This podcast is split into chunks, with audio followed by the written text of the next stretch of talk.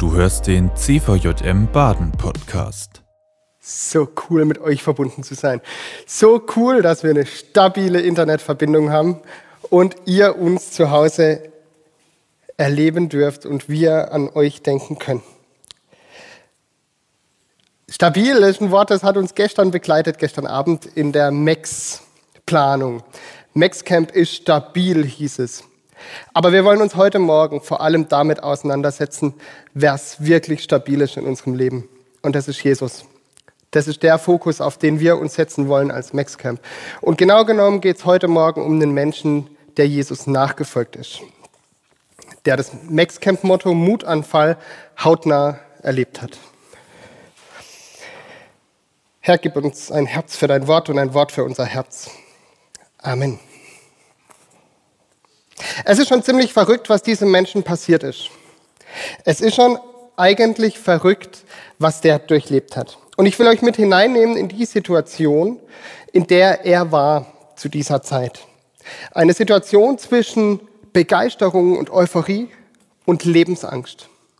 Eine Situation, in der es eine neue religiöse Strömung gab, mit der man plötzlich umgehen musste.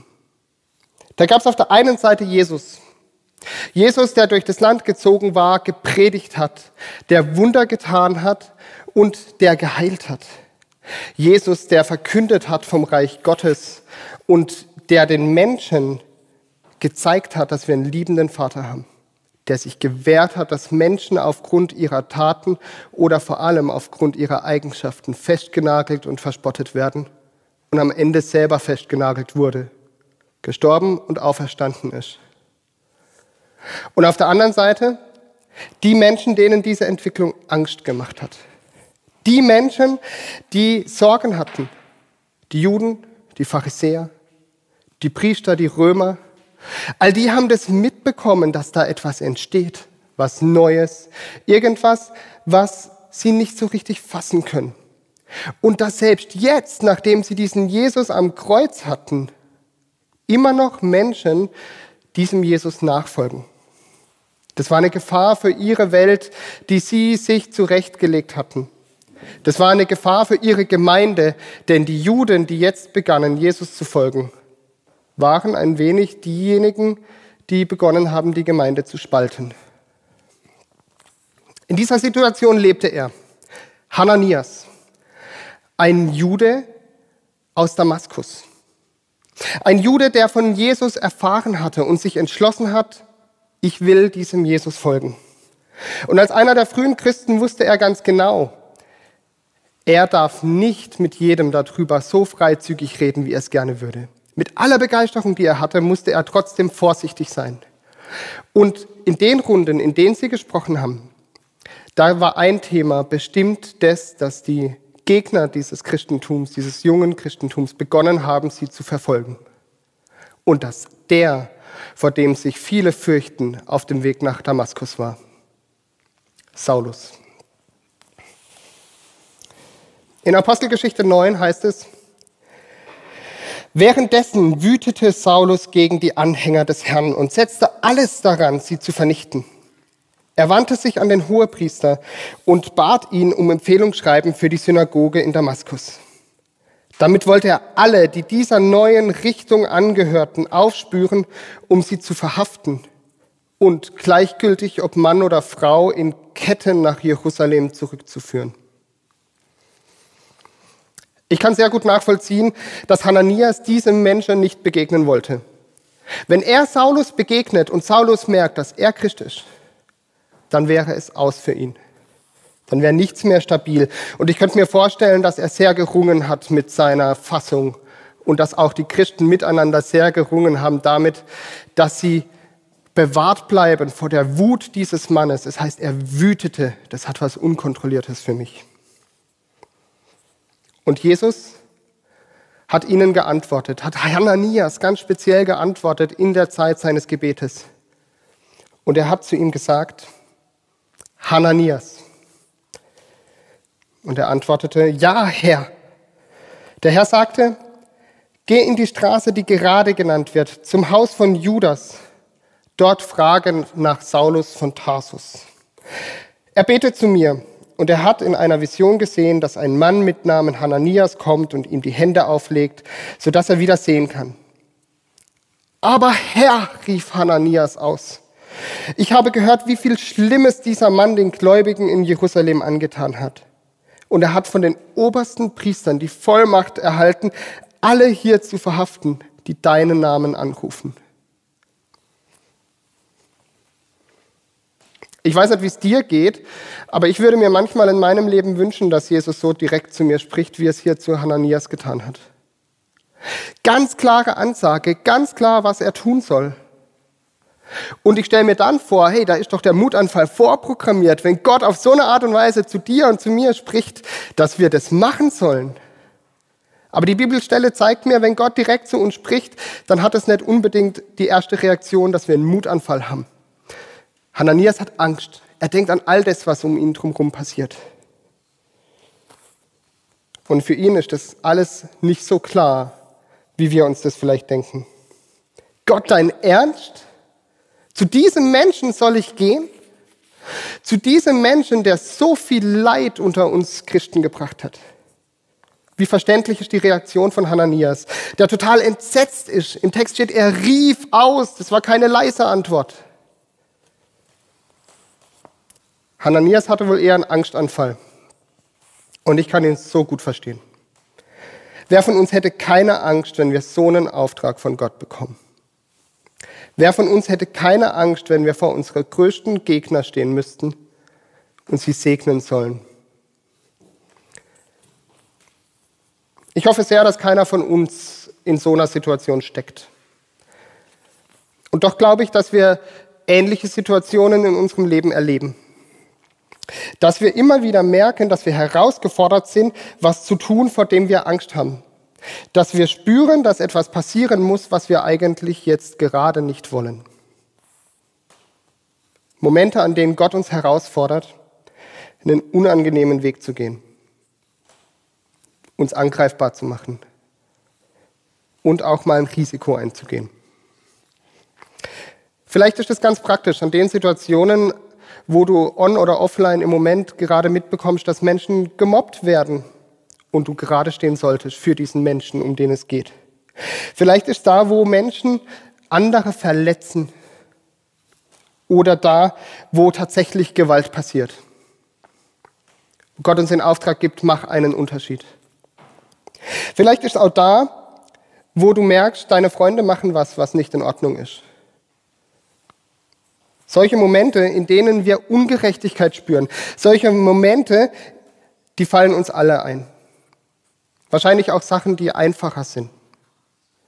Dinge wie den Menschen danken, die dafür da sind äh, und Dinge für uns tun, damit wir ein gutes Leben haben.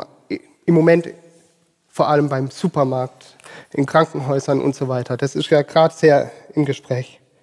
Dem Bäcker mal Danke zu sagen oder mal mit Leuten ein Lied zu singen. Jesus verlangt von Hananias aber mehr. Er verlangt, dass er seine Feinde segnet.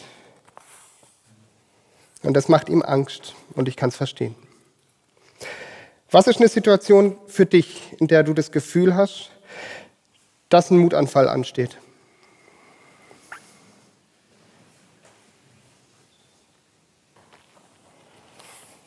Wenn ich an solche Situationen denke, fällt es mir unterschiedlich schwer, damit umzugehen. Danke sagen irgendwie normal, Gutes tun, ja, so gut ich es kann. Aber meine Feinde segnen, da wird es schwierig. Es gibt Momente, in denen merke ich, da bekomme ich Angst, Angst davor, verletzt zu werden. Manchmal einfach auch nur in der Form, dass ich ausgelacht werde. Und es kann ganz schön tief sitzen. Aber ich habe den Drang in mir, was zu tun. Und jedes Mal stellt uns Gott vor die Entscheidung, Angstanfall oder Mutanfall. Geben wir den sicherlich auch guten Gründen nach und lassen uns von unserer Angst leiten? Folgen wir Verschwörungstheorien oder trauen wir uns lieber nachzudenken? Trauen wir uns über die Angst hinwegzuschauen? Wo ist Gottes Perspektive? Gott, wo ist dein Horizont? Der ist weiter wie unserer. Und trauen wir mit seiner Hilfe einen Schritt weiter zu gehen. Ganz egal, wie wir uns entscheiden, grundsätzlich gilt für uns immer Gottes Zusagen, dass er mit uns geht.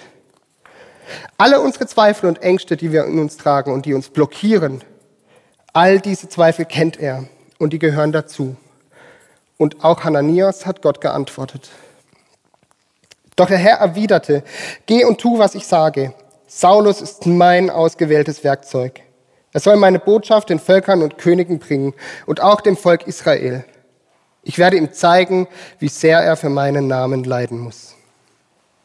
Da machte Hananias sich auf den Weg und fand Saulus. Er legte ihm die Hände auf und sagte, Saul, mein Bruder, der Herr, der dir auf dem Weg erschienen ist, Jesus, der hat mich zu dir gesandt, damit du wieder sehen kannst und mit dem Heiligen Geist erfüllt wirst. Im gleichen Augenblick fiel es Saulus wie Schuppen von den Augen und er konnte wieder sehen. Da stand er auf und ließ sich taufen. Gott lässt sich auf Hananias ein, auf seine Ängsten und Sorgen. Und Hananias hat zum Glück auf Gottes Stimme gehorcht. Er hat seine riesige Angst überwunden und ist einen Schritt zugegangen auf diesen Saulus, vor dem er so große Angst hatte. Er hat sich verletzbar gemacht. Und er hat seinen Glauben bekannt, obwohl er wusste, wie gefährlich es war. Ich glaube, dieser Schritt ist ein Schritt, der uns auch oft schwerfällt. Unseren Glauben zu bekennen, obwohl wir in einer Situation leben, in der uns das nicht schwerfallen sollte. In Deutschland dürfen wir unseren Glauben leben. Manchmal anders wie sonst, aber wir dürfen es. Wie geht's dir damit, wenn du über deinen Glauben sprechen magst? Fällt es dir leicht, das überall zum Thema zu machen? Diese Gewissheit an Jesus auch zu thematisieren? Im Kleinen, bei deiner Familie, bei deinen Freunden oder auch bei anderen Dingen. Ich glaube, wenn wir unseren Glauben benennen, wenn wir zu Jesus stehen, dann passiert was mit den Menschen, denen wir begegnen und mit uns selber. Wenn wir zu unserem Glauben stehen, dann wirkt Gott darin ganz besonders. Und an dieser Stelle ganz besonders durch Hananias auf Saulus. Der merkt, dieser Jesus bewegt ihn und er hat einen Mut, vor mich zu stehen und seinen Glauben zu bekennen. Ich wünsche euch Mutanfälle, euren Glauben zu bekennen, gerade jetzt in dieser Zeit. Ich glaube, da liegt ein großer Segen drin. Und was wäre gewesen, wenn Hananias das nicht gemacht hätte? Wenn er keinen Mutanfall gehabt hätte, wenn er nicht nach vorne gegangen wäre, dann wäre aus Saulus vielleicht nicht der Paulus geworden, den Gott in ihm sah. Oder auf andere Weise. Gott hat sicher andere Wege noch als nur durch den von uns. Aber es sind verpasste Chancen für uns und für die Menschen, denen wir begegnen. Gott fordert uns heraus, Angst und Mutanfälle in unserem Leben anzunehmen. Und er geht immer mit uns weiter. Ob wir einen Mutanfall haben wie Hananias oder einen Angstanfall wie Jona, der vor ihm weggerannt ist. Zweifel und Ängste gehören dazu. Aber wir müssen lernen, Gottes Stimme zu suchen und auf sie zu hören. Je häufiger wir das tun, indem wir mit ihm beten, indem wir Ängsten keinen Raum geben und weiter in Kontakt mit Gott bleiben, je zuversichtlicher und leichter wird uns das vielleicht fallen.